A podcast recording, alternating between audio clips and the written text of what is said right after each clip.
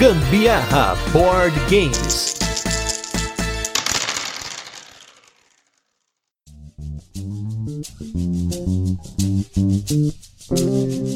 Fala galera, beleza? Aqui é Gustavo Lopes, Gambiarra Board Games, hoje com mais um turno de comentários. Esse programa no qual a gente conversa sobre diversos assuntos do universo dos jogos de tabuleiro, sempre com convidados, muitos temas bacanas. E ultimamente tem muitos temas que estão sendo eleitos pelos nossos apoiadores lá no Catarse. E hoje eu estou com um episódio que faz muito tempo que eu queria fazer um episódio sobre esse tema, e aí ele finalmente foi votado pela galera lá do Catarse, então vamos colocá-lo aqui. Que nós vamos falar hoje sobre jogos econômicos, jogos têm economia, será que a gente vai falar de banco imobiliário? Será que a gente vai falar de jogos tem day trade? Nós vamos falar de ações? Nós vamos falar de mercado? Não sei. Vamos ver aí o que que tá nos reservando. E para isso eu trouxe dois caras aqui que já participaram, participam de um podcast que fala sobre isso e agora estão também com outro podcast que já começou falando de jogo econômico. Até estranhei, falei, pô, mas será que tá, tá certo esse tema? Mas vamos lá. Estou aqui com Guilherme Toledo e Lucas Bleicher. Tudo bem, pessoal? Opa, Gustavão. Uma honra estar aqui de novo. Ainda mais para falar de joguinho que a gente gosta, né? Joguinho que tem dinheiro, ficar rico. É, ficar rico eu não tô ficando, não, mas jogando até que eu tô. é, geralmente as duas coisas estão inversamente proporcionais, né? e começando, gente, olha, se vocês não conhecem o Toledo e o Lucas, eles têm o podcast Mercado de Ações, que o Toledo participava, né? E não só o Lucas também, eu já participei lá, inclusive. Dizem, olha só, vou falar um negócio aqui e vocês vão ter que fazer uma promessa para mim em seguida, tá? Olha só, vou, vou falar o seguinte: eu fui o último convidado que participou lá do Mercado de Ações no episódio dos mini econômicos. E aí, acabou que isso entrou naquela sina que dizem que eu sou a ruína de muitos podcasts, né? Porque o Zabuzeta veio aqui para falar do setup. Quando saiu o episódio do setup, o podcast ele já tinha acabado, ele começou e acabou antes de sair o episódio que a gente tá gravado. Então é um negócio meio profético, assim. Então, assim, ó, vocês têm que me prometer que até sair esse episódio, vocês vão continuar lançando episódios do novo podcast de vocês, que é o Arqueojogos Podcast. Olha aí. Bom, com certeza, a gente promete. Ó, Gustavão, foi foda mesmo. Quando você foi lá gravar, ficou um clima ruim e a gente decidiu parar. Mas, assim. não, não, não. Vou te tirar essa culpa que o último convidado foi o Leandro Pires, coitado. A gente gravou um episódio muito legal sobre Indonésia, que é aquele jogo da Splotter. Mas nunca foi ao ar. Vai ficar aí um dia, quem Olha sabe. Aí. Mas não foi você, não. Fica tranquilo. É, dizem que o Pesado ao Cubo também, né? O Pesado ao Cubo tinha uns episódios guardados aí do Lisboa, de não sei o que, mas o último foi o que eu participei também, viu? Olha aí, assim. Aí, não, não quero dizer nada, não, né? Aí o cara vai crescendo, os outros vão sumindo. Essa que é a estratégia, né? Vencedora. Será que essa estratégia em jogo econômico? Olha aí. É, então, aí.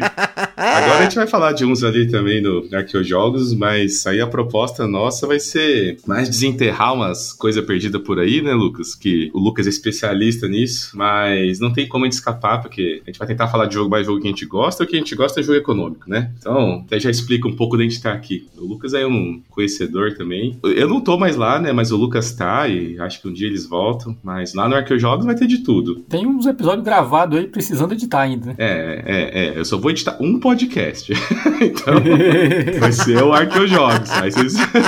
então, gente, se você não ouviu ainda, procure lá na Ludopedia o Arqueojogos Podcast. Já tem, pelo menos na data que esse podcast que foi gravado, tenha o piloto, tem também já o primeiro episódio, que já tem jogo econômico no meio. Olha aí, fica a denúncia, porque o mercado de ações fala de jogo econômico e jogo de trem. Agora, Arqueojogos também tem jogo econômico. E por isso que eles estão aqui hoje, gente. Porque esses caras falam tanto de jogo econômico, não só podcast também, mas se você não viu, por exemplo, nunca leu os posts, né, também lá no mercado de ações sobre os 18x, tem uma série de posts muito bacanas que a gente citou até naquele episódio que nós gravamos lá atrás sobre 18x. A gente fez um guia sobre 18x aqui no, no podcast, foi a participação do Toledo, teve lá também o Pedro lá do Guia do Jogador. Então, assim, a gente vai citar bastante aqui, provavelmente, o termo 18xx, e se você não conhece, já fica aí o convite para você ouvir esse episódio que a gente falou durante quase duas horas, falando bastante aí o que, que são os 18x, são jogos de trem a origem deles, os tipos de jogos, os mais diferentões, os mais básicos, os que são ruins também, falamos de tudo. Então, fica a dica aí para vocês conhecerem esse episódio que a gente fez. Inclusive, eu fico muito feliz porque é um episódio que tem bastante audiência, né? E para começar, a gente brincou aqui na introdução, né, que será que jogo econômico é jogo de day trade? Se o banco imobiliário é um jogo econômico? Vamos começar então aqui com uma possível discussão, porque a gente não tá aqui para cagar regra. Nós estamos aqui para tentar elucidar o que que significa um jogo econômico e eu sei que existem diversas visões sobre isso. Eu mesmo tenho uma visão muito particular que ela se desenvolveu ao longo do tempo, mas eu queria começar primeiro pelo Lucas aí, depois pelo Toledo. O que como vocês definem, o que que define um jogo ser econômico? É um jogo que ganha quem tem mais dinheiro? É um jogo que tem dinheiro rolando ou o dinheiro ele é, faz parte principal do jogo? Ou pode não ser dinheiro, pode ser outra coisa? Como que vocês definem hoje assim pra galera que tá ouvindo o que que é um jogo econômico? Ah, então o jogo econômico é aquele que você compra por até 50 reais.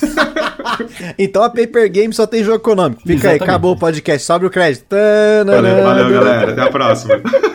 Bom, eu acho que é difícil definir o que, que é um, o jogo econômico, porque eu acho que tem tipos diferentes de jogos econômicos, né? Mas eu acho que se for achar uma definição, é aquele que modela, né, alguma característica da economia, né? Então, assim, tem os que modelam oferta e demanda, né? Tem os que eu trabalho com leilões, né? Mercado de ações, o risco, né? De bolhas econômicas, tem uns inclusive sobre isso, até a parte mais picaretagem da economia tem também. Então acho que é, é aquele que escolhe, né? Alguma ou alguma dessas características gerais da economia e coloca isso num jogo. Eu acho que é impossível colocar todas elas num jogo só, né? Embora tenha alguns que tentam aí, mas assim, se fosse para dar uma definição seria essa, né? Que escolhe alguns fatores aí do que que é economia, né? Desses conceitos todos e modela isso num jogo. Eu acho que essa coisa de né, ser o que quem mais dinheiro ganha, eu acho que é o mais natural pra gente pensar em isso, só que tem vários jogos que isso acontece que, assim, não necessariamente seria econômico, né?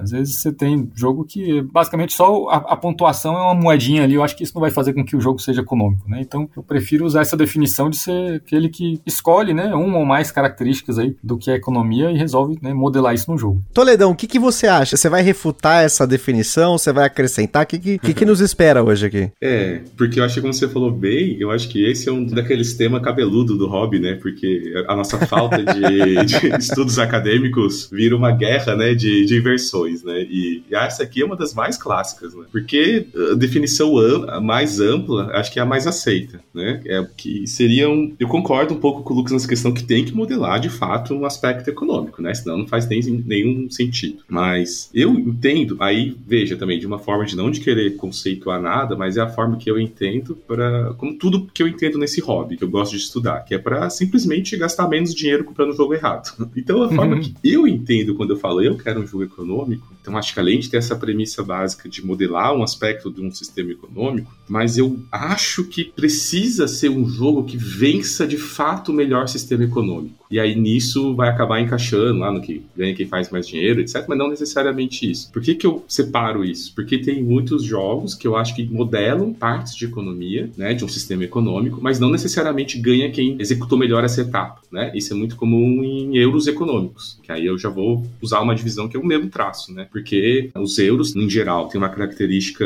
em comum que você tem alguma forma ali de, de gerenciar recursos, né, produzir recursos, etc. Mas você tem sempre que fazer aquela conversão para pontos, né? Não estou falando, estou tentando generalizar. E aí geralmente vai ganhar os pontos, né? Seja lá pontos de prestígio, etc, o que for. E não necessariamente o melhor, porque você é, jogou melhor a economia, criou o melhor sistema econômico que está sendo modelado ali. Então isso me frustrou muito já, porque você vai lá pegar a ficha, tá falando que é econômico, mas não trazia o que eu queria. Não, eu quero ser o cara que fez essa economia brilhar aqui, né? Então eu, eu acho que o jogo econômico, assim, na minha visão, é isso. É o jogo que não somente modela, mas que você vence por ter executado melhor essa parte do jogo. É, eu até comentava, você falou exatamente o termo que eu tava esperando algum de vocês citar, que é a questão da gestão de recursos, né? Inclusive a definição do Board Game Geek, ela coloca aqui que os jogos econômicos encorajam jogadores a gerenciar um sistema de produção, distribuição, troca e ou consumo de produtos. O jogo geralmente simula um mercado de alguma forma e esse termo é normalmente ou costuma ser utilizado, né, intercambiavelmente com jogos de gestão de recursos. E eu acho que gestão de recursos por gestão de recursos por si só não caracteriza um jogo econômico, caracteriza um jogo que tem uma economia, mas não necessariamente ele seria econômico, né? Acho que é isso que você quis dizer, justamente com essa coisa do euro, né? Que a, às vezes o euro, ele tem uma economia, mas não necessariamente o principal dele, o que faz com que você ganhe o jogo é você ter uma boa economia. É, exatamente, porque geralmente você vai passar por uma etapa que você vai ter que converter essa economia em pontos. Até mesmo, sei lá, para mim, nem precisa ser muito longe, até um, uma analogia bem fácil é eu pegar o último programa programa que vocês soltaram aí, Gustavo, do Dominion, né? É aquilo. Você pode ficar fazendo o melhor deck build do mundo, mas em um momento você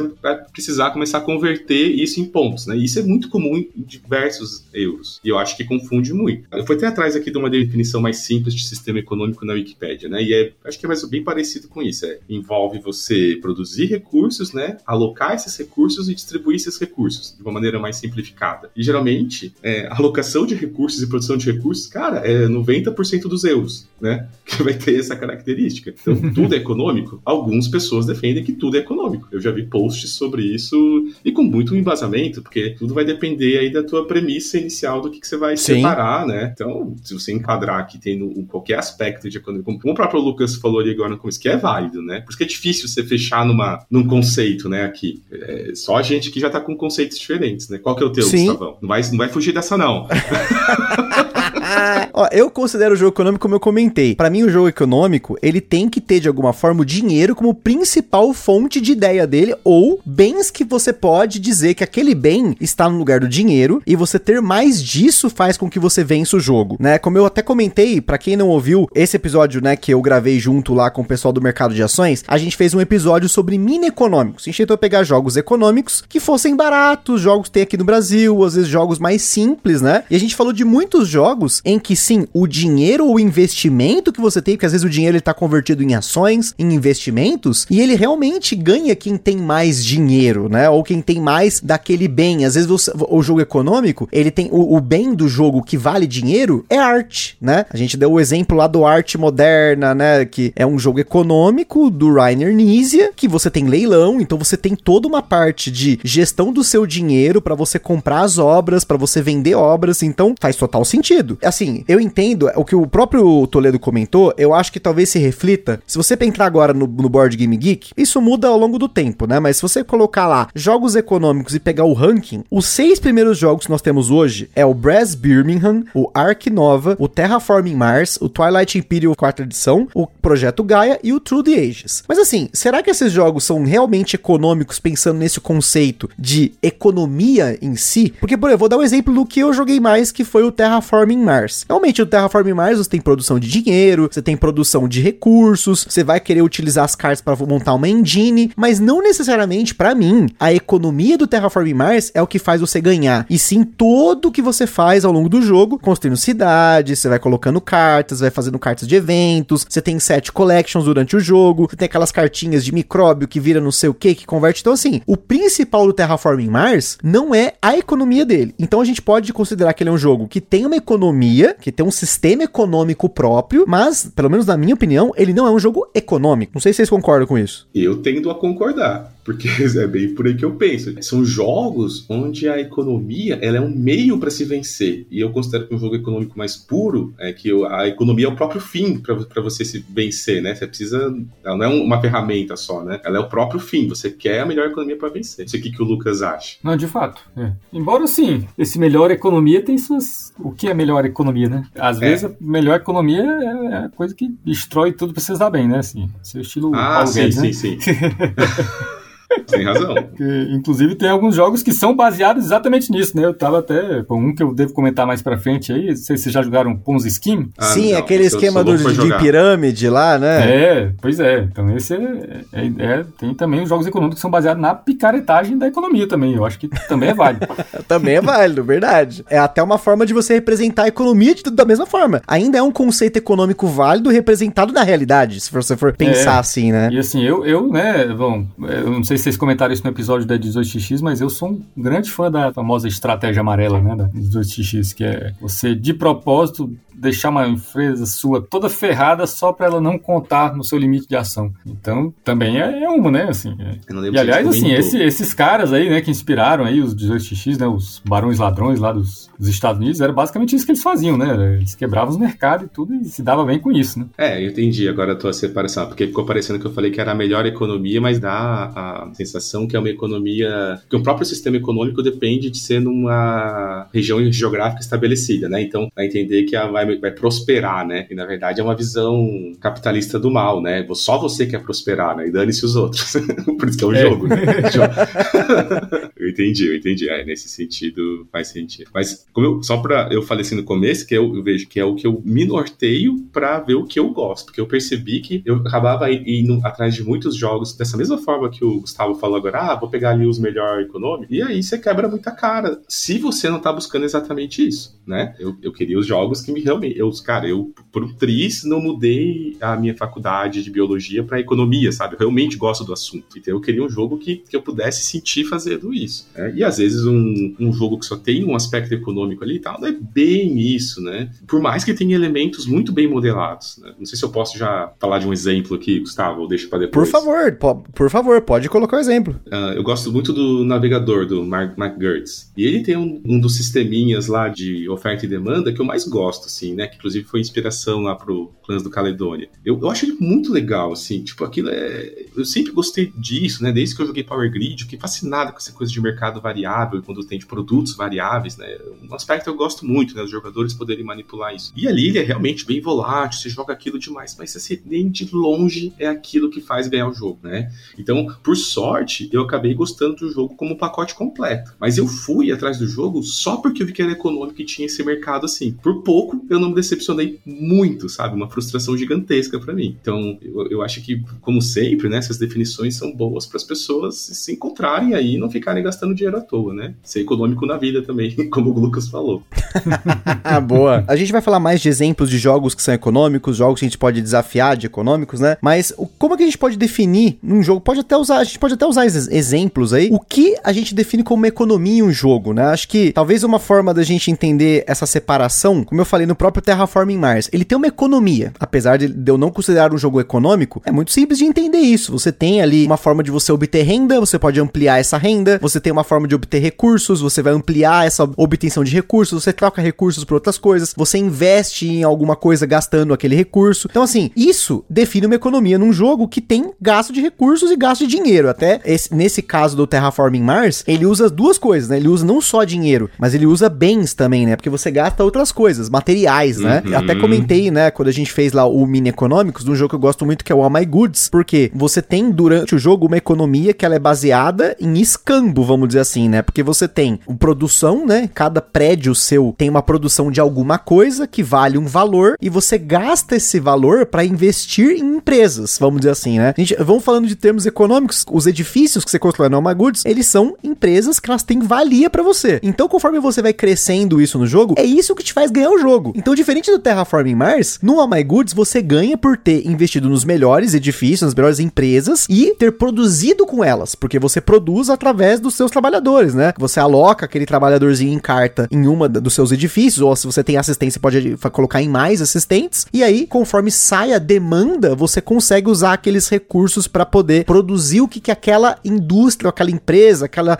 o que, que ela faz, né? Então esse é um exemplo de economia que para mim é puríssima, só que ela não tem dinheiro envolvido. Você tem os barris das coisas que valem dinheiro, mas ainda assim, apesar de ter ponto nas cartas, vamos dizer assim, é um gasto de investimento. Não sei se vocês concordam uhum. com isso. Ah, eu concordo, eu concordo. Uhum. É, é, como o Lucas falou no começo, tá, tá modulando um aspecto da economia que é a produção, né? A conversão, eu concordo, e é muito bem modulado num baralhinho de cartas, né? Boa parte disso é aquela coisa de você tentar fazer uma cadeia de produção, né? E eu acho que tem vários jogos que fazem isso de formas bem distintas, né? Então, assim, um jogo que, assim, eu nem sei se eu, é, é, engraçado esse jogo, porque ele, ele é muito peculiar. Vocês já jogaram um jogo chamado Neuland? Eu conheço esse jogo, ele tem uma arte ridícula, uma capa feia pra caramba, sim. mas não joguei. Eu sei qual é. ele é de longe, mas de longe o jogo mais sofrido que eu tenho, assim. Nossa, assim, ele nem é um jogo longo, assim, mas, assim, mas é, nossa, assim, é ele torrar o cérebro mesmo. E ele é um jogo que, assim, se você for na, na lista de mecânicas, né, do BGG, ele é citado como sendo um jogo de alocação de trabalhadores, mas é uma lógica completamente diferente, assim, o que, que é o bonequinho, né? O Meeple lá. Na verdade, você está fazendo uma, uma cadeia de produção. O tabuleiro dele é como se fosse um tabuleiro de Catan, né? Você tem lá um monte de hexágono e você vai construindo as coisas ali em cima. O povo brinca que é como se fosse o Catan que se, se passasse no inferno, né?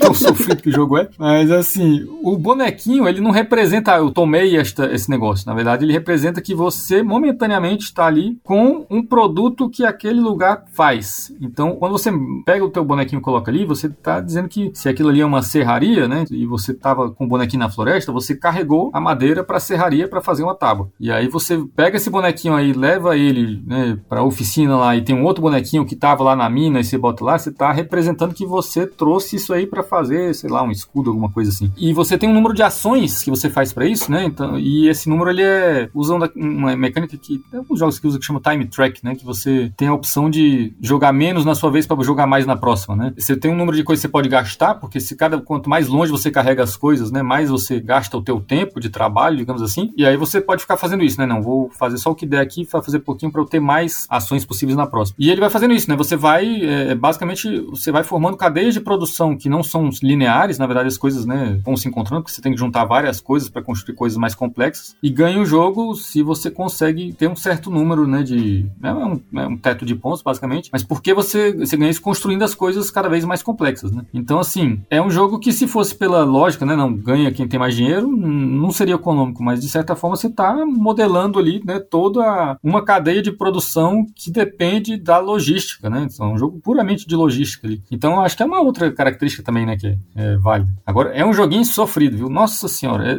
é, ele lembra de alguns aspectos, né, o Roads and Bolts, né, da Exploter, que é um jogo que eu gosto muito, mas é um jogo que é curioso, porque o Roads and Bolts ele dura horas, assim, ele dura quatro horas de jogo e você não vê o tempo passar, né, assim, porque é um jogo divertido, assim, né, você você vai lá carregando os patos, né, o, o jumentinho, mas esse, assim, ele tem a mesma lógica, né, de você ir é, construindo coisas mais complexas, né, juntando coisas distintas, né, só que em muito menos tempo, com muito mais sofrimento. Mas Gente. se for pensar nesse aspecto aí, né, da cadeia de produção e tudo, não deixa de ser, né, um jogo econômico também, se é isso que você está querendo modelar, né? Não, logística é uma etapa, assim, importantíssima, né, do, do sistema econômico, né, distribuição do, do, do que, você, do que foi produzido naquele sistema. Inclusive tem jogos que a logística é o principal, né, sei lá, no Brasil, eu acho que no Brasil, não importa se é o Birmingham ou o Lancashire, o principal é, é a logística que vence o jogo. E é uma parte importantíssima do sistema econômico, né? E não ganha quem faz mais dinheiro. E eu defendo que é econômico esse. Exatamente, isso que eu ia falar. Não ganha quem tem mais dinheiro. Tanto que o dinheiro é uma trilha paralela do jogo, né? É, uhum. É um meio para ganhar. Mas ainda assim, se você considera que a logística é né, uma parte do sistema econômico e vence quem faz a melhor logística, né? Somado com a melhor produção, você ganha o jogo, cara. Pra falar que não, eu só acho meio que foge um pouquinho a regra ali, mas é Martin Wallace, né? Ele não liga para essas coisas, para as arestas soltas. É aquele estaleiro lá. O estaleiro fica meio quebradão, assim, mas é, é pra simular a realidade, né? Tinha que fazer mesmo e valia bastante prestígio e tal. Então agora a gente pode bater o martelo que pelo menos o top 1 de econômicos do BGG tá valendo aí, que é o Brass Birmingham. Ele tá hoje em segundo lugar do ranking do BGG geral e ele tá em primeiro lugar no ranking de jogos econômicos. Olha aí, o Ark Nova na sequência. Mas o Ark Nova eu não, eu não joguei, então não posso desafiar aqui a, o conceito. Mas o terceiro lugar é o Terraforming Mars, que esse sim eu acho que não é um jogo econômico. Ele tem uma economia. Isso que é importante de quem tá ouvindo, da gente tentar separar isso. Eu não sei se ficou claro, pelo menos com esses exemplos que a gente deu aqui, da diferença entre o jogo ter vários sistemas de economia, distribuição, de compra, mas que isso, o principal do jogo não é isso e você não ganha por fazer isso melhor, de jogos que você realmente faz algo econômico melhor do que o outro. E por isso você ganha o jogo. É, vai ficar uma, uma definição mais restrita dessa forma, né? Porque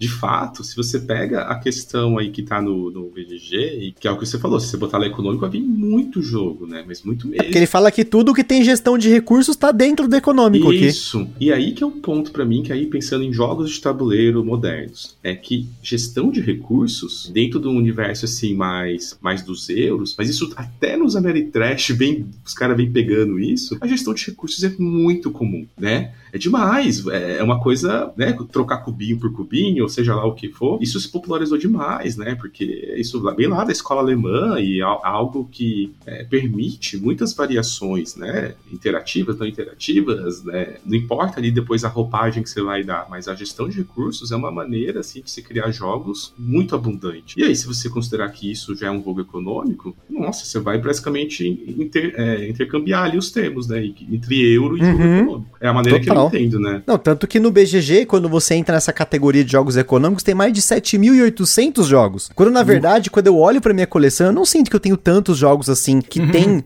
como principal a economia? Eu sinto que todos eles têm, principalmente nos euros, essa coisa da gestão de recursos. Até porque você tem, por exemplo, contrato, set collection, né? Que contrato tá dentro, uhum. né, do set uhum. collection, né? Se você tiver perdido nas mecânicas, depois volta aí. A gente fez uma série sobre mecânicas, mas olha só, se você pega, por exemplo, contrato. O que é um contrato? Você tá comprando pontos, provavelmente, trocando recursos. Mas para você ter esses recursos, você vai ter que fazer essa economia no jogo, entre aspas, né? De você comprar esses recursos com, sei lá, com ações, alocando trabalhador, trocando por outra coisa, fazendo conversões, enfim, tem uma série de formas que os jogos euro fazem isso, mas não necessariamente o contrato por si só é um, algo de, da economia. Na verdade, é uma forma de ganhar ponto. Quer dizer, pode até depender do jogo, porque às vezes o contrato uhum. ele te faz ganhar mais alguma coisa, né?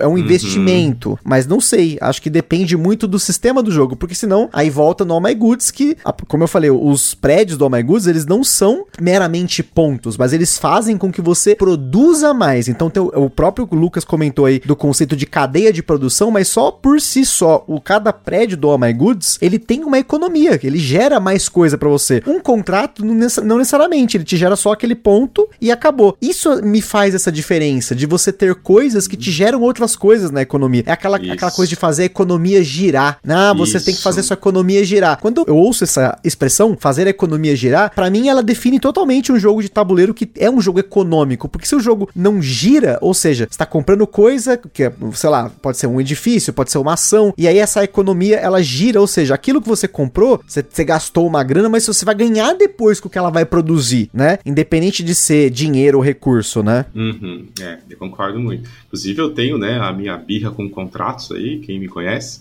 Eu, eu pego no pé, mas é, o, o, grande ponto é que eu tô atrás desses jogos que você falou. Se for, contratos que permitissem que o, simplesmente o jogo melhore, né? Uma opção boa. Porque a, pode ser um viés dos jogos que eu, que eu joguei, mas a maior parte dos contratos é justamente um sistema de conversão de pontos. E aí isso quebra para mim a ideia de um jogo puramente econômico. Existem elementos que vão tirando um pouco disso, né? Um exemplo que eu gosto de usar é o City of Big Shoulders, né? que foi um jogo importante. É, para quem não conhece, é, ele é um jogo baseado em 18x, mas ele tentou, é, tentou fazer de uma forma mais próxima dos euros, né? mais, assim, mais amigável, né? com uma série de, de modificações para que ele alcançasse um público mais amplo. A ideia é muito boa, mas eu acho que pecou em algumas coisas que foi até demais. Então, a minha principal birra, ele é um jogo que você compra ações, investe, igualzinho 18x. Tem né? mercado variável. Tem mercado variável, um monte de coisa. Só que no final, você tem objetivos, que são aqueles objetivos de final de jogo, muito comuns em, em euros. Que simplesmente assim, ah, quem tiver três fábricas de não sei o que ganha mais 500 dinheiros. Meu, isso foge tanto da ideia. Poxa, mas isso tem nada a ver com a minha economia. Por que, que eu vou botar três, três fábricas disso? Isso tem nada a ver com o meu jogo. Tanto que hoje em dia eu vejo que é uma variante já tirar isso. E quando tira isso, eu falei, opa, agora as coisas fazem sentido. Porque, porque você nem, quando você tá tão é, imerso num jogo econômico, você começa a, a, a pensar muito mais nessa maquininha que você está ali construindo do que no objetivo de vitória, porque já está tudo junto. Por isso que falar que ganha quem faz mais dinheiro é mais simples, é, mas é porque geralmente isso já está mais implícito nesse sistema. É, eu estou ganhando dinheiro, eu estou ganhando ponto, então basicamente eu preciso de uma máquina que faça pontos ou dinheiro. Então, esse exemplo para mim, que você colocar, começa a botar objetivo, começa a colocar uma série de outros elementos que funcionam muito bem em outros jogos, mas você começa a deturpar a ideia que você precisasse que aquele, né, a tua máquina, né, econômica ali funcionasse para você ganhar o jogo. Não é tão forte, eu vi muitas pessoas defendendo que isso não faz tanta diferença no final, mas aí eu já pergunto, se não faz diferença no final, por que tá lá? Então, porque o cara colocou. Né? Eu não consigo entender, mas é uma birra que eu tenho com, esse, com essa questão aí do City of Big Shoulders. Certeza que eu vou, eu vou levar patada aí no final, nos comentários. não, eu nem conheço tanta gente assim que tem esse jogo, que joga esse jogo. Talvez o seu, o seu medo aí de levar patada esteja infundado aí. Pode ficar mais tranquilo já. É que você só nada com os tubarão. O Lucas é chique, né? O, é, o Lucas é personalidade no BGG, entendeu, Gustavo? A gente não é. Ah, não é, é outro nível, né? é outro nível, sabe? Aí é diferente. Você não sabe. Não, mas é que esse jogo foi muito importante para várias pessoas que tinham medo de jogar 18x e acabaram é, vendo um ótimo jogo ali. Ele realmente é bom. O cara tentou tanto agradar o público de jogador euro mais tradicional que ele perdeu a mão em algumas coisas. Mas tudo bem, o cara arriscou. Só disso o cara já é louvável, né? Se arriscar fazer uma mistura mistureba aí de worker placement com 18x, pô, tá de parabéns. Se tem até vaza com uns 18x, né? Vai saber. Exatamente. Eu gostaria de ver mais mecânicas diferentes usando do controle acionário, né? Porque o primeiro que, que eu conheci não foi de trem, não, foi o Imperial. E eu acho espetacular essa coisa dele juntar, né, controle acionário com, com controle de área, né? É um jogo que, aliás, joguei essa semana, minha 30 partida registrada, né? Talvez tenha alguns não registrados aí. Aqui, joguinho bom. E esse é, bom, eu, eu, nesse podcast, né, eu nunca contei essa história, deve ter contado várias vezes em outros lugares, mas assim, eu resisti por algum tempo essa coisa de jogo econômico, eu achava, nossa, deve ser chato pra caramba, por que, que eu iria jogar um jogo sobre economia, coisa mais sem graça? Aí até que caiu na minha mão o Imperial e eu fiquei completamente fascinado, assim, pelo jogo. E ele é isso, né? É uma coisa que junta, né, o controle de ações com uma outra mecânica que não tá muito associada a isso, e eu Fico curioso de ver que mais que tem, né? Você comentou aí, né, desse que é controle de ações com, com vaso, né? Que é o Trick of the Race, né? Tem uns uh, que saíram agora também, né? Que faz umas misturebas malucas também. Tem. Se bem que não, não de economia, né? Mas tem o tal do Brian Boru lá, que é um cara que fez uns jogos, fez aquele novo. É uma vaza com controle de área, vaza né? controle de área. É. então eu gosto de ver essas misturebas assim.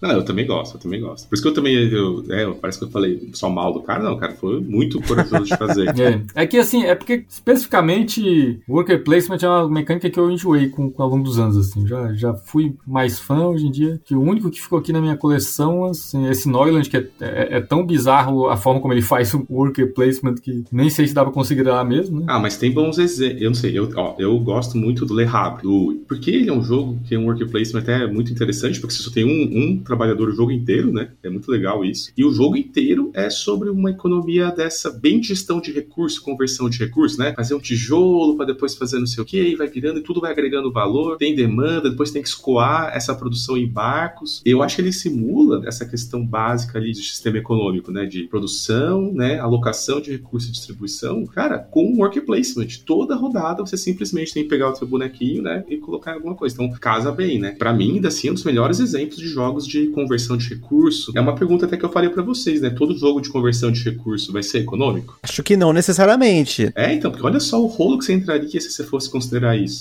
Muito jogo faz isso, né? Sabe um que eu gosto? Só não ficou na minha coleção porque, assim, eu acho que quase que só eu gostava. Assim, as pessoas que eu jogava não gostavam tanto. Já jogou Leonardo da Vinci? Cara, ele é muito interessante porque ele é um, um worker placement que você gerencia um laboratório, né? Tem as invenções lá do, do, Leonardo da Vinci, só que você faz as coisas de forma escondida. Então, assim, você vai né, pegando lá os agentes, porque tem os bonequinhos menorzinhos, tem um maiorzinho lá, diz que são os ICs e os pós-doc, né, para quem da área acadêmica, e, e você coloca eles para trabalhar num projeto, só que você ninguém sabe qual projeto você está trabalhando, né? Porque tem alguns que ficam disponíveis na mesa, e aí tem um, ah, esse aqui usa vidro, corda, madeira e tudo, então você pega as coisas escondidas, bota debaixo do teu laboratório ali, bota lá as pessoas para trabalhar. Quando você trabalhou o número suficiente de dias, né? E aí, se você tiver mais gente trabalhando, né? Como se tivesse trabalhado por dois dias, aí você revela, ó, construir tal coisa. Então, ele tem essa coisa interessante assim de você tá desenvolvendo uma coisa, mas escondida dos outros. E ele tem um pouco também de é uma espécie de leilão porque você pode usar os teus trabalhadores também para ter prioridade em pegar coisas no tabuleiro. Então, tem outros jogos que fazem isso também, né? Se você bota um bonequinho lá, a princípio você pega, mas aí se alguém vai lá e bota dois, ele que tem a prioridade, você fica com o resto, coisas assim. Então é um jogo interessante assim de, né, gerenciamento de recurso, né? Tem um pouco dessa coisa do contrato também, de certa forma, né? Porque você está fazendo alguma coisa que está pré-determinada ali. E é um, acho que dos worker placements assim que eu joguei, eu acho que é o único assim que eu,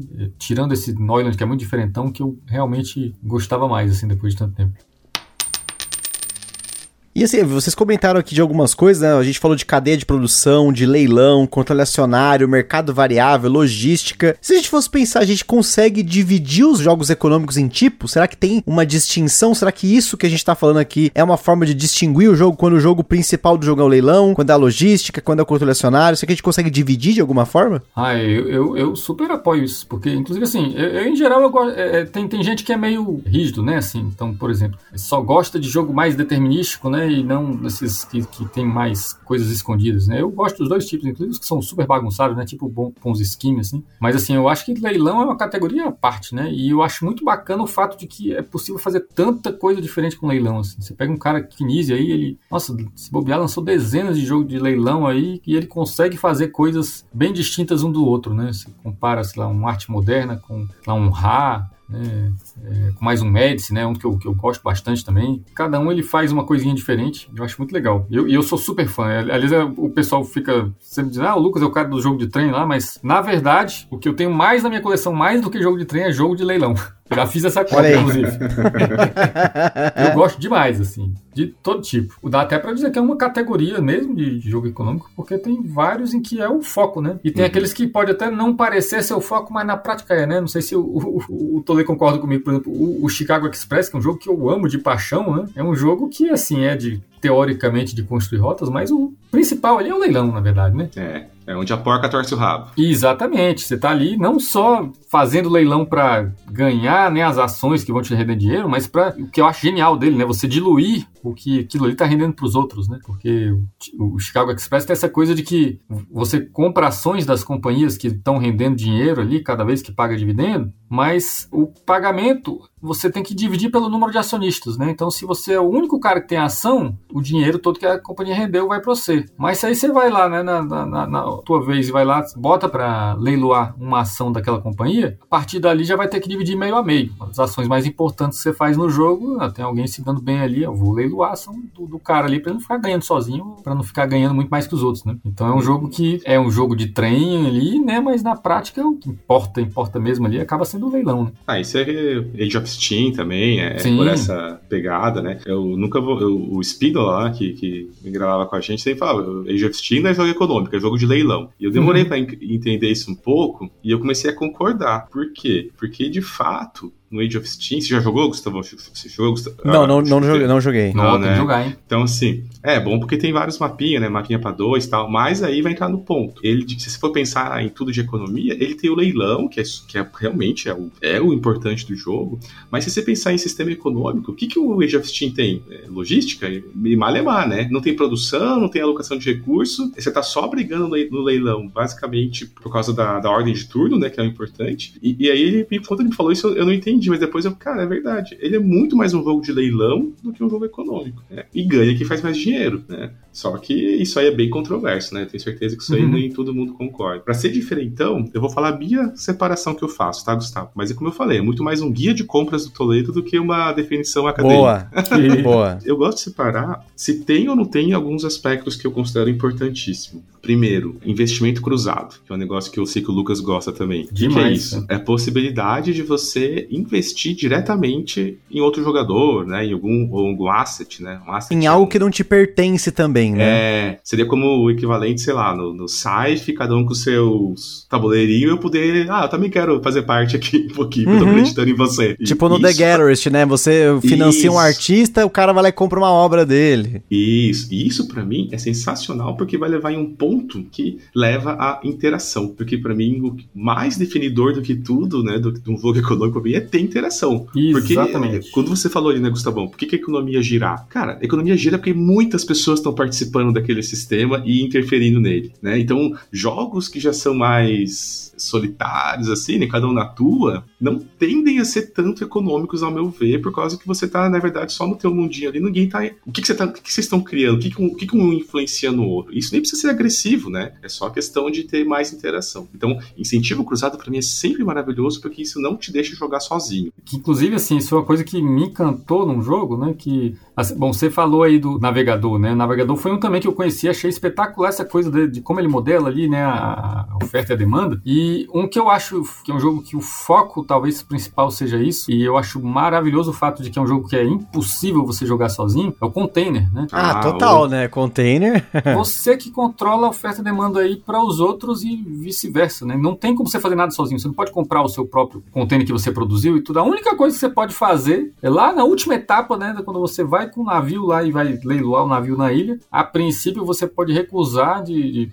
pegar a oferta né, maior do leilão ali e pagar você mesmo. Mas ainda assim é um negócio super desvantajoso, né? Hum. Porque você pegando de outra pessoa, você pegaria em dobro. Então, é isso é que eu acho espetacular, né? Essa, essa aí que você falou é importantíssima, aliás, que bom que você lembrou, né? Porque a interação é que é o grande, a grande coisa, né? Assim, eu acho que o jogo econômico. A interação é, é meio que a cola que junta tudo isso que a gente falou, né? Tem que ter interação. Talvez por isso que em jogos que até tem uma coisa assim de numa linha de produção ou numa manejo né, de recursos e tudo, eu, talvez eu não goste muito quando é uma coisa que você pode fazer meio que sozinho, né? Você faz sua maquininha ali de, de pontos. É, aí, bom, eu vou desvirtuar disso, depois eu volto para minhas características, acho que é um bom ponto se o Gustavo aí permitir, porque acho que vários designs, quando eles vão indo para um lado mais de um, do que eu chamo, né, de um euro econômico, daí, né, ou seja, um euro que tem uma, uns traços da economia muito fortes ali, para limitar justamente uma interação que pode, pode não ser desejada e tudo certo, eles fazem com que a economia esteja muito presente no próprio sistema do jogo, né, com as mecânicas, com as dinâmicas. Então, os jogadores interagem indiretamente através do sistema do jogo, não ao invés disso que a gente está falando de incentivo cruzado, por exemplo, que é uma forma ultra direta de interagir um jogador com o outro. Né? Então você cria tipo um intermediário, né? Ah, troca com a guilda, tal, não sei do que, e alguém também pode ir lá depois, aí vai ser por causa de um worker placement, que um outro veio primeiro, né? Vai ter uma interaçãozinha ali indireta, mas no geral você bota o sistema ali do jogo é, meio que protegendo os jogadores para que ninguém consiga interferir muito no jogo um do outro, né? E tá tudo certo, mas não passa aquela sensação de uma economia viva, né? Igual no Container, que para mim é um dos ápices, onde que realmente, se alguém não colaborar, o jogo afunda, né? O que é considerado um defeito Sim. por muitos do jogo, né? Não agrada, porque basta um, dois não colaborar e o jogo não anda. Porque, de fato, precisa de todo mundo fazer a economia girar. Então, é, eu acho que a interação realmente é um ponto importantíssimo. Tá, outro ponto que eu gosto de olhar nos jogos é se a economia é aberta ou fechada porque ambos permitem situações muito, muito legais, né? Eu tendo até a gostar mais de jogos de economia fechada. Né? O que, que é isso? É quando o dinheiro que existe, os recursos que existem são aqueles. Então, que, basicamente, você está eliminando uma etapa do sistema econômico que é a produção, né? Então, você não tem produção de recursos a mais, é, seja via um banco, etc. Na verdade, você tem recursos limitados, então o jogo vai se desenvolver a partir da distribuição, da alocação deles, né? E, e vence quem é o melhor. Então, adoro economia fechada quando existe, né? Mas economia aberta também é sempre maravilhoso, né? Outra categoria, né, que, bom, meio que já abriu, foi esses que envolvem o risco, né, o risco econômico, né? Vocês já jogaram um jogo que chama Tulip Bubble? Caramba, esse eu não manjo. Eu joguei porque tem um amigo meu que, de vez em quando ele vai pra Essen, consegue achar essas coisas baratas, né? Mas é um jogo que acabou saindo muito caro, mas é, a ideia, né, teve aquela,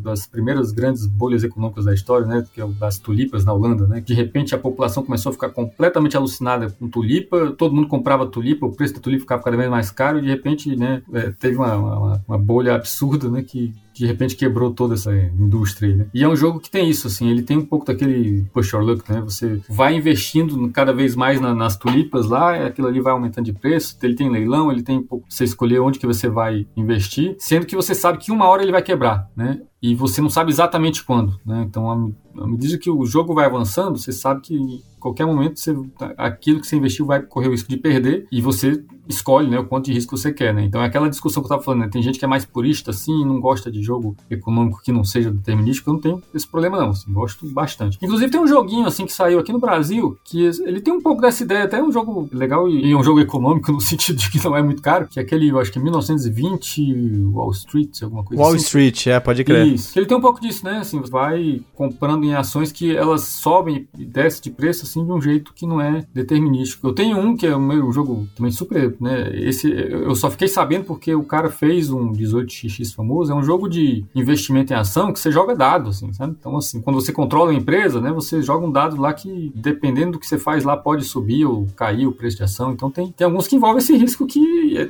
também é uma parte da economia, né? E eu acho legal, assim, é, tem gente que é torce o nariz, mas eu me divirto. E o Ponzi Scheme, né, que a gente comentou aqui rapidamente, que eu acho espetacular, né? Que você faz as coisas escondidas dos outros, né? Tá ali trocando, né? Você ali, o jogo vem com a carteirinha ali que você enfia lá o dinheiro, ó. Eu tô oferecendo esse dinheiro aqui para trocar isso por isso. E o mais legal é que você é obrigado a fazer um negócio, né? Ou você aceita a oferta ou você paga o mesmo valor para a pessoa para pegar o que ela tá oferecendo. E enquanto isso, né, os outros jogadores eles têm que tentar adivinhar como que tá a valoração dos produtos pelo tamanho da careta e do quanto os outros xingam, né? Você olha lá pro outro, né? O cara olha lá, faz aquela cara horrorosa. Ih, rapaz, o cara já tá. Começou a pagar caro nesse negócio. E eu acho espetacular, assim, é um jogo que eu acho divertidíssimo também. Eu acho que o risco vai cair no, no episódio aí que foi um dos melhores, realmente, aí, que, do, do Gambiarra, que foi esse que vocês gravaram aí, né, Gustavo? Da versão a, a perda, né? Sim, e, sim. E como isso é um aspecto difícil de botar em design, né? E aí o risco já tá nessa categoria, né? Tem que não ligar muito pra perda, né?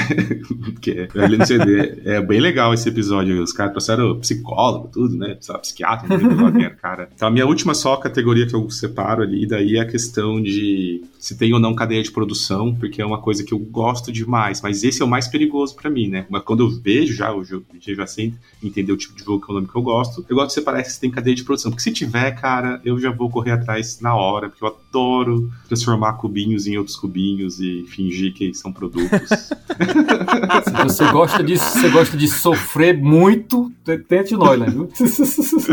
é, agora você falou tanto, eu vou ter que ver. Mas seria esse, Gustavão, acho que ficou bem diferente, né? Porque daí ou dá para ver por mecânica ou, sei lá, é bem pessoal, né? E até falando em mecânicas, né? A gente falou lá no, nos episódios sobre mecânica, sobre o mercado variável, né? Controle de ações, mas tem algumas mecânicas econômicas que a gente não falou, como especulação de recursos e mesmo o investimento, né? Hoje no BGG, por conta lá do livro que a gente citou nos episódios de mecânicas, que é o Building Blocks of Tabletop Game Design, ele fala sobre investimento ser uma mecânica, né? E talvez você que tá ouvindo aqui tá procurando jogos econômicos mais puros, assim, a economia sendo o principal do jogo, talvez você procurando por essa mecânica, você também vai achar bastante coisa legal, porque muitos dos jogos que ele coloca dentro dessa mecânica são os jogos que a gente citou aqui, como Imperial, como os 18x, você tem até o The Gallerist que eu comentei, você tem o Acquire, que é um dos jogos mais antigos nessa categoria, o Stockpile, enfim, tem um monte de jogos, Chicago Express, Arkwright, até os Scooby Rails, né? O Irish Gauge, que é o, o, que tá mais alto aqui na, né, nessa lista, que depois vem o Iberian Gauge e provavelmente o outro, que é o Ride the Rails, né? Ele, ele vai vir depois aqui no ranking, né? Mas são jogos que sim, tem controle acionário e tem investimento. Acho que investir em algo e esse algo te gerar mais dinheiro e até uma forma fácil da gente procurar por jogos desse estilo. Nem sempre vai ter, eu, novamente, vai ter as exceções à regra, mas você pensar que investimento como mecânica do jogo é o principal, provavelmente provavelmente esse jogo vai ser econômico. Então é uma forma de você procurar, além de outras mecânicas, como a gente falou, a especulação de commodity, né? Que vai estar no BGG como commodity speculation, né? E você tem mercado variável, enfim, tem uma série de outras mecânicas. Mas eu, eu entendo que essas divisões, elas são hoje não existentes. A gente tá tentando falar aqui pra galera de como a gente pode identificar esses jogos dentro, porque existem diferenças, né? Um jogo que ele é uhum. puro leilão, como o caso do Medici, que inclusive tem ali você investir mais num recurso do que o outro para subir umas trilhazinhas lá, mas ainda assim ganha quem tem mais grana, porque você investiu mais no anis estrelado, você vai ter ali como maior investidor, você vai ganhar grana porque você tá vendendo esse anis estrelado para algum lugar do mundo aí, né? Fora o próprio uhum. dinheiro do jogo que circula. Acho que o exemplo do Lucas do Médici é muito bom porque é um dos poucos jogos que eu tenho na minha coleção que eu considero econômicos, ele tem um leilão, mas que o leilão funciona para parte econômica do jogo. É diferente aí, de você ter o leilão num Tikal. Tipo, o Tikal tem leilão, mas ele não é econômico, mas ele tem a mecânica de leilão no meio, né? Então são exemplos de jogos que você vai ter o leilão em duas formas, uma como o leilão principal para economia e o leilão como um acessório mecânico do próprio jogo, né? E acho que a gente deu bastante exemplos aqui de jogos econômicos, mas eu queria que vocês dessem exemplos de jogos que vocês gostam muito fora do 18x. Vamos sair da zona de conforto, né? Porque 18x ah. tá cravado já, né, gente? A gente já sabe, 18x é o jogo econômico dos mais antigos, dos mais modernos, vamos dizer assim, né? Tem toda uma linha de jogos que eu imagino que todos devem ser econômicos. Não sei se tem algum 18x que não é econômico. Vocês podem me elucidar aqui, mas eu acho que para ser um 18x ele tem que ser econômico, né? Ele tem que ter especulação de recursos, ele tem que ter a logística, né? A criaçãozinha de rotas, né? Ele vai ter que ter esse investimento, né? Essa coisa do cruzamento dos investimentos, né? Você vai investir na empresa que você não tem, porque tem até uma. Esse é um conceito que, para quem vai jogar esses jogos, é muito difícil de entender, né? Você não Nossa. é o dono da economia, você não é o dono da empresa empresa, você tá investindo nela. Só que se ela quebrar, você quebra junto. Então tem todo um pensamento que você vai ter que sair dessa coisa de eu tenho pra, tipo, eu estou investindo em algo, né? Demora, às vezes, pros conceitos entrar. É engraçado pegar um jogador clássico de euro, assim, mais tradicional, e botar numa mesa de 8x e ver como que na cabeça dele ele tá fazendo tudo certo, mas ele tá fazendo tudo errado. É muito legal ver isso.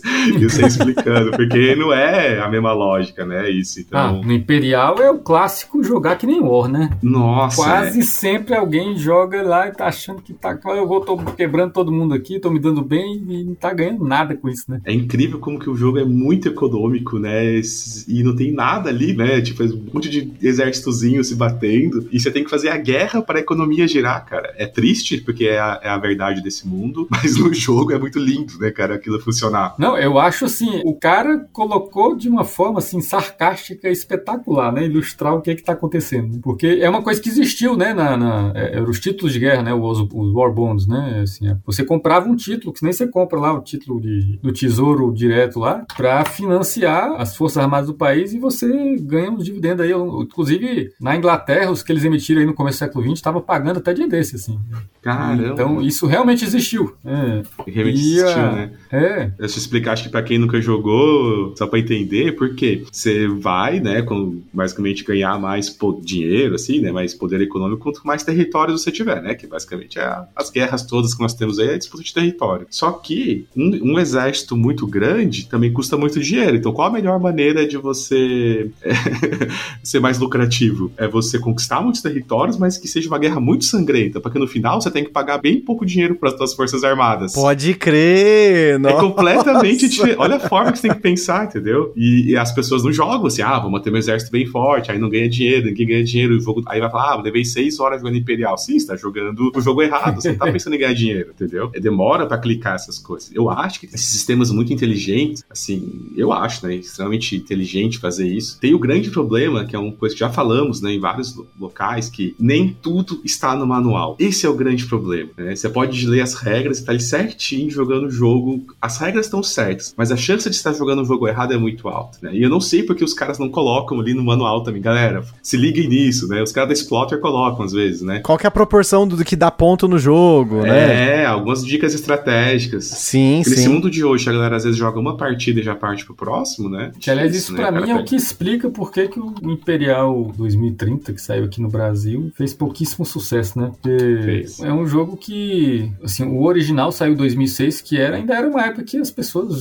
jogavam e rejogavam muito tempo o jogo. Né? Então ele chegou a. Deve ter chegado no top 10 no, no BGG na época. Não, ele ganhou o jogo do ano de Portugal, do Spiel Portugal, né? É, e aí logo depois ele já fez o 2030, né? Três anos depois, mas aqui saiu e tá 221 no ranking da Ludopad, né? E eu acho que muito por causa disso, assim, o pessoal comprava o jogo, né? Achava que ia ser um jogo de guerra, não, não via sentido nenhum, passava pra frente, né? Ah, você pode ir lá na, na, nos tópicos lá da, da Ludopad, é, é muita gente reclamando que demora muito. Mas jogando bem, você joga rápido, né? Faz a economia é, girar. Né? Por isso que eu falando, é a interação, né? Poder do jogador sobre o sistema. Tudo isso vai encaixando também, acho que numa uma parte mais de nuance, assim, do que fecha um jogo econômico, pelo menos para mim, que aí não vai ser como mecânica, né? Vai ser mais as dinâmicas. Geralmente também tem isso, né? O, os jogadores têm mais poder sobre o sistema, né? O sistema é mais aberto. Quanto mais você deixar o joguinho né, amarradinho, mais difícil também é, é, é simular uma economia pujante, assim, variável. Posso estar falando uma groselha, mas eu acredito que tem que ter a parte pessoal dos jogadores com bastante poder para isso rodar, né? Só que gera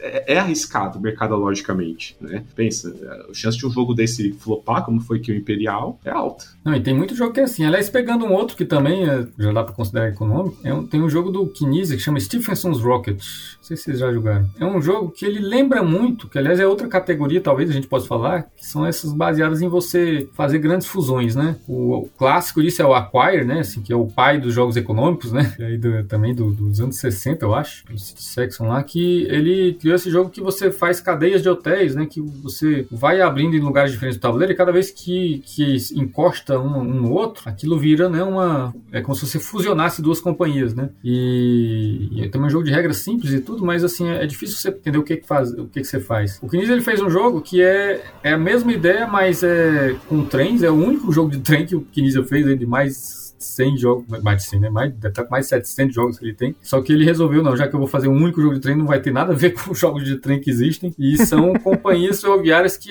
toda vez que um trem encosta no da outra, elas se fundem numa só e você compra ações das companhias. Quando tem essa fusão, né, vai ter uma divisão de para quem vai cada dinheiro, né? Você tem um, um, um, bônus lá da fusão. Aí ele coloca mais um, uma espécie de set collection lá, de que você pode pegar passageiros, pode fazer umas coisas assim. E uma mecânica de veto. Cada vez que você põe um trilho, qualquer pessoa pode vetar para que direção a, o trilho vai se ela tiver mais ações, né, naquela companhia que você, não, boto duas ações aqui pro trilho ir pra esse lado e pra esse outro. E é um jogo que, assim, na primeira vez que você joga não faz sentido nenhum. Nossa, o que, que eu tô fazendo aqui? Não tô mandando esses negócios aqui. Ninguém pega a maldade do veto, assim, né? Normal, na primeira partida ninguém vetar nada, né? Pra que, que eu vou gastar a ação que eu consegui juntar aqui só pra botar o trilho pro outro lado? Mas aí quando o negócio você entende mesmo, é um jogo espetacular, mas é um jogo também que tem isso, né? Assim, nessa época que a gente vive aí, que é tanto jogo disponível que o mais comum é a pessoa jogar uma vez e já partir para outro. É difícil esse tipo de coisa fazer sucesso, né? Só para aproveitar o gancho, fusão é realmente uma. Nossa, adoro esses jogos econômicos. E eu vou co cobrar publicamente aqui uma, uma, promessa feita. Posso, Gustavo? Lá vem. Butilheiro, sei que você tá escutando aí, cara. Você prometeu fazer uma expansão pro City of Big Shoulders que teria fusões. Ó, oh, agora o cara virou designer popstar, esqueceu, mas irei cobrar até o, até o final da vida. Eu quero essa expansão. Estamos de olho, estamos de olho. E os exemplos, né? Você ficou de dar os, os, exemplos de jogos que não sejam de trem, né? Vou falar uns aqui que não tem nada a ver com trem. Um que é, eu, é, é um que não é esse, esse sofrimento absurdo né, que é o Oiland lá, mas também a ideia de, de uma cadeia de produção, só que muito mais simples, mas também bastante interativo e interessante, é um que chama King Chocolate, que é um tema uhum.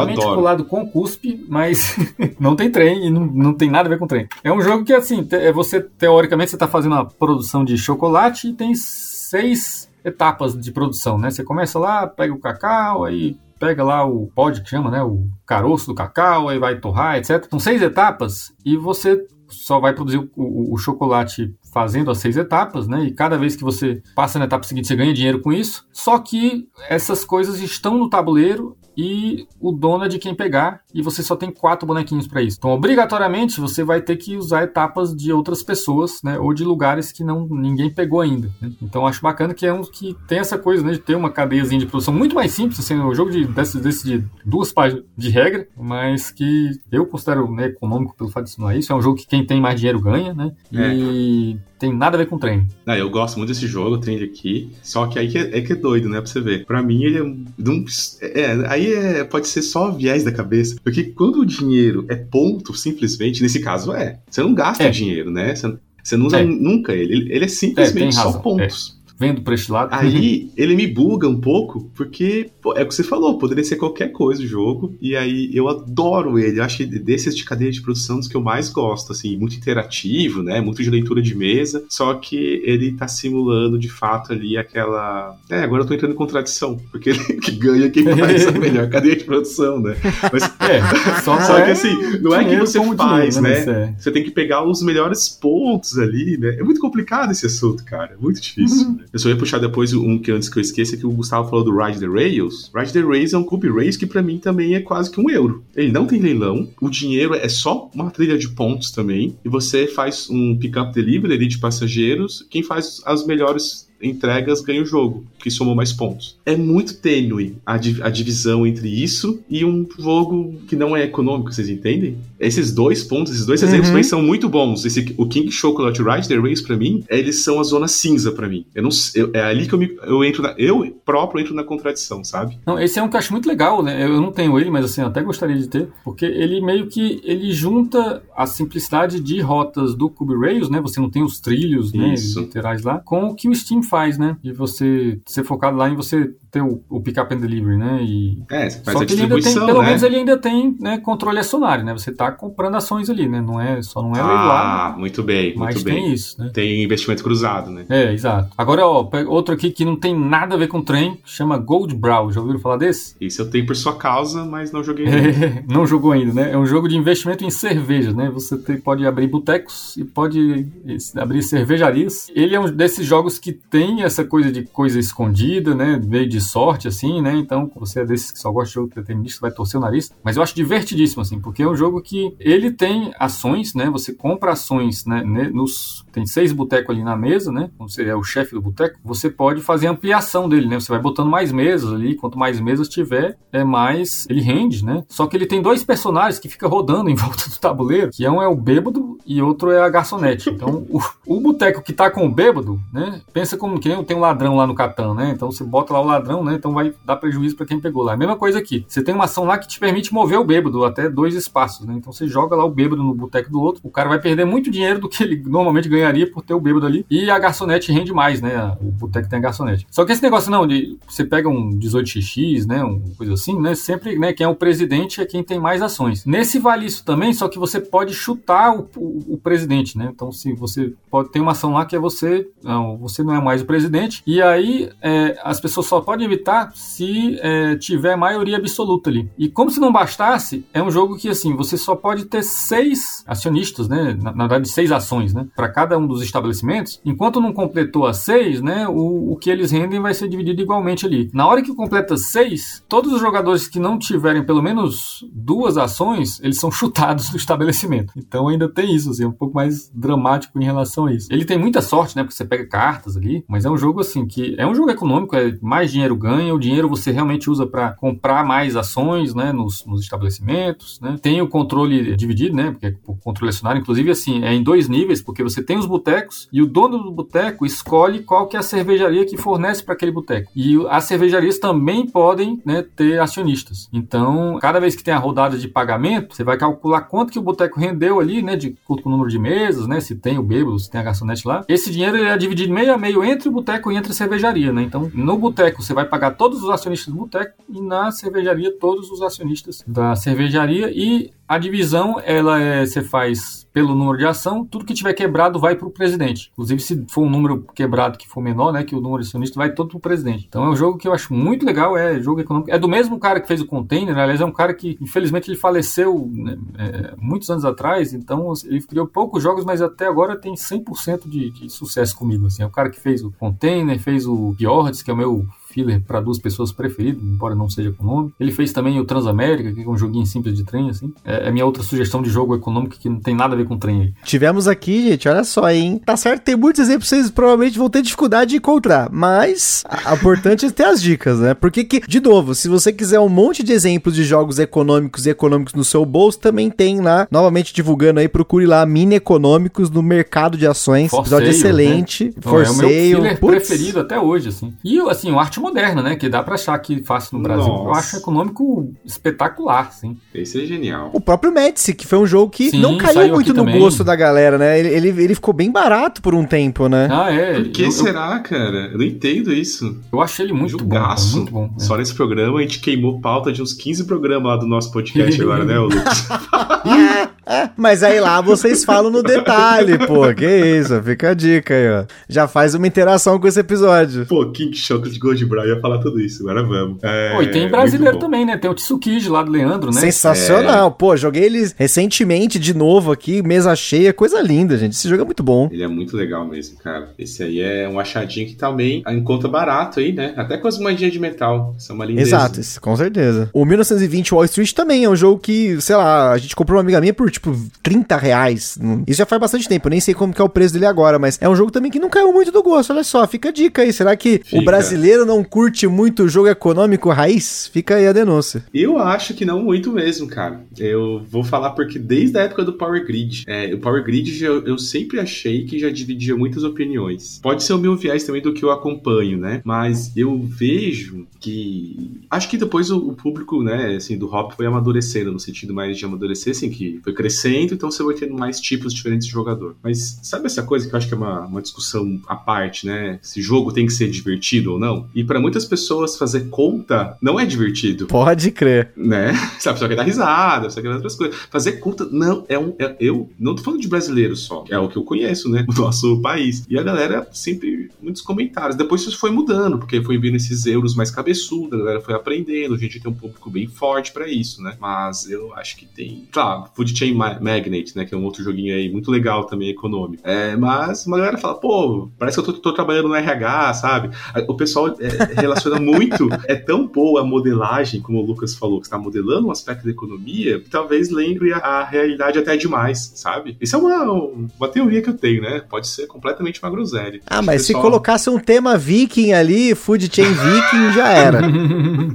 Cthulhu Magnate, pô, aí já era, né? Pô, você sabe que tem uma expansão de zumbi do Age of Steam, né? Olha aí, tá vendo? Mas aí fica a denúncia aqui, porque eu descobri agora que o 1920 Wall Street esgotou no Brasil, então Ah, mesmo? provavelmente você não vai Ah, achar mais, bom. olha aí, esgotou, hein? Pode ser que algu- alguma coisa iluminou a cabeça da galera e levaram, muito bom. Ótimo. Boa. Eu tenho acesso a uma cópia dele, então eu tô tranquilo. Que é essa dessa amiga que eu quero jogar de novo. Tô desde aquela época que a gente gravou, né, o Mini Econômicos, pra jogar esse jogo, mas não tive oportunidade de jogar ele de novo.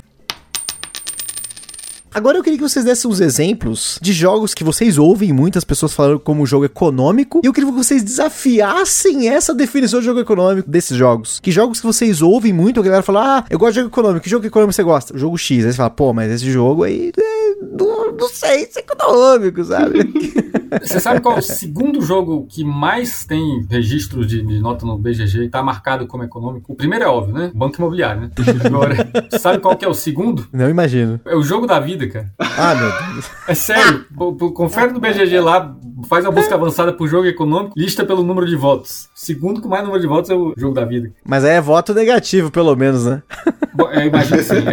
Mas é, agora a pergunta é: o Monopoly, o Banco Imobiliário, é um econômico? Podemos considerar como econômico? Você tá usando dinheiro para comprar coisas que te dão dinheiro, né? Assim, inclusive assim, tem toda a discussão, eu nunca tive a oportunidade de verificar isso, né? Mas dizem que o, o original jogado com as regras que estão no papel, né? Porque cada um joga de um jeito, diz que é até melhor, né? Porque a, a gente tem a mania de jogar com regra caseira assim. E tem um lance também que eu acho que no Brasil talvez eles não fizeram, né? É toda aquela discussão, né? Que o Banco Imobiliário, na verdade, eles pegaram o Monopoly e deram uma mexida Sim, assim. mudaram um negócio ou outro É. pra lançar como outro jogo. Exato. Então eu não sei, mas porque no, no original, né, tem essa coisa de que quando você cai numa propriedade, você pode optar por não comprar aquela propriedade e ela vai a leilão. Então, assim, já dá um pouquinho mais de característica também, né, de algo econômico. Mas, enfim, é, sei lá, É. pode ser um jogo espetacular, mas ele tem suas características econômicas. Você tá comprando coisas que vão Então, te dar mais é- é, dinheiro. exatamente, a gente tá falando se é jogo econômico ou não, mais né? Então eu vou criar discussão, eu não acho. Vai lá, vai lá. Porque ele não modela nenhuma parte de um sistema econômico. Não tem produção, não tem gerenciamento de recursos e não tem distribuição de recursos. É, teoricamente,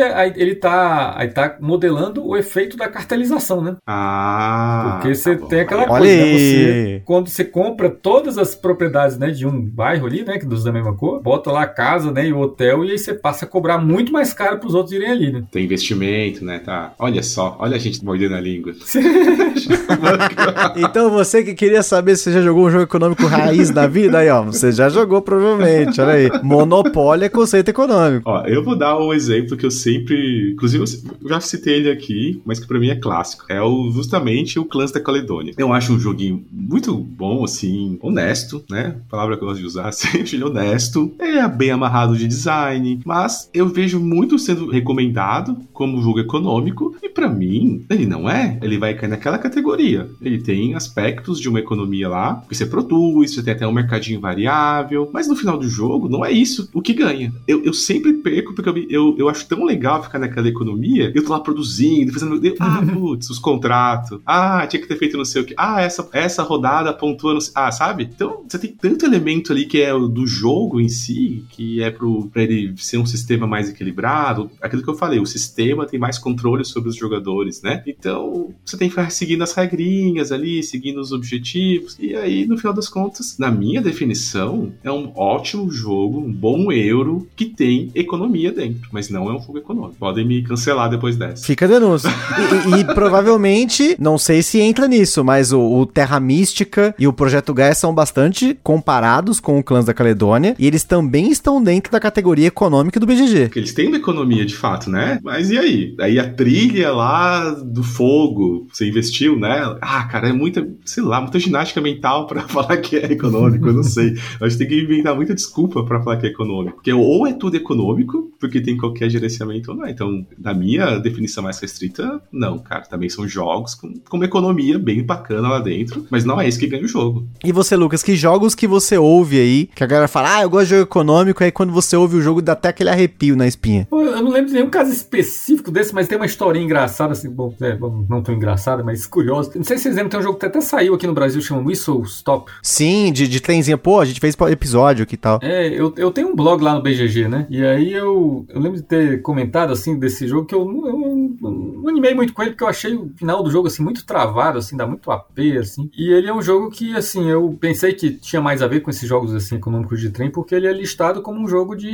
Era, né? Listado como um jogo de controle acionário, né? Tava lá, Stock Holding, né? E aí eu fiz esse post no meu blog lá, dizendo, nossa, assim, colocaram o jogo como sendo controle acionário, mas na verdade ele não tem. Ele, na verdade, ele, ele tem um, um set collection que simplesmente o nome do, da coisa que eles deram que você coleciona chama ação, mas aquilo ali não tem o papel de uma ação, né? Não é nem algo que te dá dividendo, não é algo que te dá capacidade de controlar alguma coisa, é só né, o nome que deram para aquilo ali é uma ação, né? E eu comentei lá que é chato isso, né? Porque assim, as pessoas que vão querer, ah, vou procurar um jogo de trem com controle acionário, se fizer uma busca avançada vai parar no jogo, né? E acaba pode se confundir e é uma coisa que não dá nem para alterar, porque só quem pode fazer alteração. Você pode até propor correções lá no, no, na página de um jogo no BGG, mas se for uma coisa desse tipo, só o próprio editor, né, o, é, da empresa lá do, do jogo pode fazer isso. E aí a, a, a representante lá do publisher respondeu o meu post lá dizendo, pedindo desculpa e disse que solicitou lá a correção. ele tô sem jeito com a história. Falando que o cara, cara é influência lá, pô. Cara, é importante, hein? Caraca. Agora não tá mais, mais citado, né? Fiquei morrendo de vergonha com essa história. Mas enfim. Mas enfim, né? De fato, né? Assim, é uma coisa que é uma.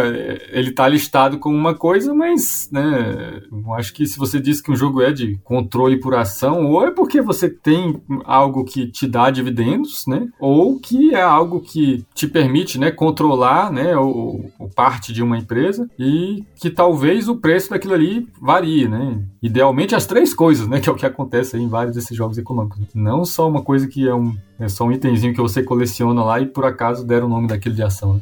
Não, e, e, isso é um ponto, assim, Lucas, importantíssimo, que, a, nossa, isso aqui, eu preciso pegar esse gancho rapidamente aqui, porque eu vejo muitas vezes as pessoas usando o, até o Board Game Geek, a Ludopédia, como uma fonte de informação 100%, né? Tipo, o que tá ali é, tipo, ah, a complexidade do jogo, a quantidade de jogadores recomendada, só que acho que muitas vezes as pessoas não pensam em questionar certas coisas, né? E uhum. acho que quando, assim, basta uma pessoa questionar para mudar tudo, né? Uma uhum. coisa que fugindo rapidamente, mas a gente já volta. O Fel Barros até comentou aqui algumas vezes aqui no podcast, no que a gente fez sobre carteados, né? Que muitos jogos que antes eram listados como vaza, né? Como trick taking no BGG, hoje eles já são classificados como climbing, né? ah, né? É. Como escalada, né? Porque, tipo, é uma definição que tava lá porque quem cadastrou colocou, só que não necessariamente isso é uma verdade. Alguém cadastrou. Lembra, gente, que assim, como isso é uma área que não tem estudos acadêmicos profundos seguidos por todo mundo, né? Mecânicas não são listadas em manuais, porque as mecânicas são meramente formas da gente tentar entender como que você faz alguma coisa dentro do jogo. Mesmo as dinâmicas muitas vezes são listadas como mecânicas, como a gente também falou naquela série sobre mecânicas, né? A gente propositalmente colocou episódios falando que era mecânica para falar de dinâmicas e mostrar um pouco dessa diferença, né? Então, não é porque no BGG tá escrito algo que aquilo é uma verdade. E mesmo que muita gente tenha votado alguma coisa, aquilo pode não ser uma verdade para você. Enfim, acho que isso é uhum. importante porque novamente entra nessa coisa do econômico. Se tá escrito lá que é econômico, não necessariamente é, dependendo do que você considera econômico, né? Exato. No final das contas, você tá, só tá querendo jogar os jogos que você tá buscando, né? E às vezes tá buscando por um termo e vai chegar lá é outra coisa. Eu já quebrei muita cara com isso, né? Por isso que eu sou chato hoje de ficar nessas taxonomias, você tá tentando entender. Até essa coisa que você falou é muito legal, Gustavo, você permitir fazer aqui uma comparação. Isso é uma coisa comum de bancos de dados abertos, né? Ou seja, né, bancos de dados que têm contribuições. Porque chega um momento que fica tão grande que não tem mais uma curadoria para alguém conferir se está certo ou não, né? Então, BGG, a própria Ludopia de hoje, você vai lá, confere, os caras devem, duvido muito que os caras têm tempo para isso, mas que quisessem de conferir se está certo ou não. Eles devem estar tá vendo só se não, alguém zoou, escreveu merda lá no meio, né? Usou palavras que podem ferir alguém, coisas do tipo. Agora, não estão conferindo se realmente, ah, essa mecânica tem mesmo, essa não tem. Às vezes nem jogou o jogo, não conhece, etc. E você falou porque não é acadêmico, mas mesmo no meio acadêmico tem esse problema. Eu vou só dar um exemplo, porque eu e o Lucas aqui, a gente trabalha com isso, né? Na, na pesquisa, que é o, né, Lucas, o Gene Bank.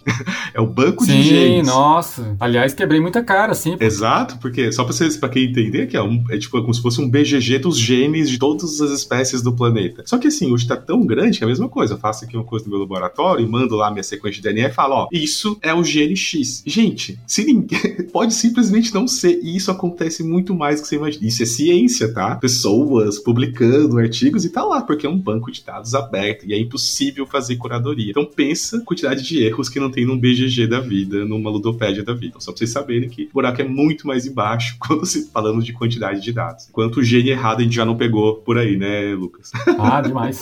e assim, mas é, é, eu acho que tem certas coisas que tem a ver com amostragem. Assim, do mesmo jeito que, assim, em geral, a gente vê muito mais erros na Wikipedia brasileira do que na mundial, não porque o brasileiro seja pior, mas porque, enfim, é uma amostragem tão grande, né, que, que tem a tendência de uma coisa errada na, na, na mundial ficar errado por menos tempo. Eu acho que no, no, no, BGG, né, tem várias dessas métricas aí que são as que eu confio mais e confio menos, né. Essa de melhor número de jogadores é uma que eu até confio se tiver muita amostragem. Se for um jogo que muita gente votou, assim, na quantidade de melhores jogos, esse é uma que é até razoável. Essa do peso é uma que, assim, nunca, é, é a que eu menos dou bola, eu nunca abro, assim, porque peso depende totalmente do contexto, né, assim. Primeiro, assim, a, a própria definição do que, que é peso. Se é peso pelo fato de ser muita regra ou se é do fato de que você tem que pensar muito em estratégica, né? Porque às vezes as, as duas coisas não vão juntas, né? Tem jogo que é extremamente Concordo. pesado em termos de estratégia, mas é duas páginas de regra. Né? E ao mesmo tempo tem jogos que tem aí, né, os manuais imensos, mas você nem faz tantas decisões assim relevantes, né? Então é, já tem essa diferença. E a outra é o contexto, né? Assim, de repente o cara que, sei lá, só, só joga coisas né, super ultra complexas aí, tem, algum, tem um jogo no meio do caminho que para ele ele considera um jogo leve, e já o cara que é. só joga jogos super ultra leves já vai achar aquele jogo pesado e aí o, o que que tá certo, o que, que tá errado. É, por isso que eu acho que, para mim, a solução nisso, justamente pra gente ir mais pela amostragem, porque a gente sabe que às vezes, né, tem é, movimento de manada, né, essas coisas, mas seria que tivesse um sisteminha também de votos nas mecânicas, nas categorias, sabe? Para as pessoas ir colocando, nem que fosse um concorda ou não, uhum. porque aquilo já daria uma boa. Pô, mas isso aqui não é econômico, pô. Porque o cara colocou errado. Assim, não, eu não concordo, sabe? Algum sistema que pudesse a própria comunidade indo classificando também. Ia gerar é, controvérsias, com certeza, mas eu acho que teria, a gente ajudaria um pouco mais nessa, nessa categorização dessas questões, né? Eu tô até com outro aberto aqui, só para eu xingar, falar mais do jogo que eu não acho, é o Saif, cara. Eu já vi o Saif sendo recomendado várias vezes como jogo econômico. Pô, na boa. Não, não sabia isso não. não, tá aqui, vai abrir, vai abrir lá no, no na, na, Ludo, na BG, tá lá. Temas, economia. Economia e ficção científica. É, o é Anacrone tá, é colocado como o jogo econômico. E o Anacrone não é um jogo econômico, ele é um jogo que tem uma economia, mas, assim, longe de ser um jogo econômico. Porque quando eu penso em jogo econômico, eu penso num Arkwright, eu penso até mesmo Power Grid, se for pensar, né? A gente tá pô, tá falando... Power Grid é...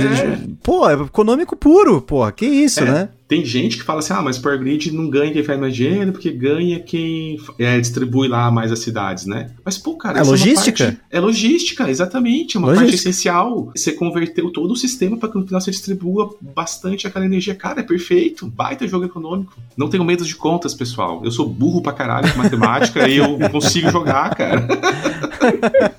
para mim, a maioria dos jogos que são recomendados como econômicos, eu não acho que são econômicos. Eu também não. Para mim, um grande exemplo exemplo fácil, assim, se você pegar os jogos do Vital Lacerda, para uhum. mim, o The Gallerist é o único jogo grande dele realmente econômico. Porque você tem o um investimento cruzado, você tem o dinheiro que você vai gastar para uhum. ganhar mais dinheiro, você tem ali o, a ação, vamos dizer assim, que é o artista e as obras que vão subindo e descendo o valor, você influencia isso no jogo e isso que vai te dar a vitória. Porque ganha quem tem mais dinheiro, então é até mais fácil de explicar, né? É, é mais fácil você pegar explicar. o mercado de Lisboa, que ele é um econômico enxuto, bem leve, com poucas regras, mas ele tem uma economia, porque você começa o jogo com um dinheiro e você vai usar esse dinheiro para comprar tendas, essas tendas vão te gerar dinheiro dependendo dos clientes que vão entrar, e você vai investir em restaurantes que te dão um retorno financeiro, mas se você for colocar um projeto de um restaurante que você fala que você vai fazer e você não faz, você perde esse dinheiro, então ele é um mini econômico, mas os demais jogos do Vital Lacerda, por mais que eles tenham uma economia tipo um Kanban, eu acho que o Kanban é um jogo econômico, é um jogo que você tá ganhando pontos por montar um sistema lá que você vai colocando os seus colminhos, você, né, você faz uma linha de produção no jogo que simula uma fábrica, mas não necessariamente é um jogo econômico. É um jogo que você tá brigando por pontos. As cadeiras, os carros, os set collections, né, que você é. faz no jogo lá. Ah, esse carrinho com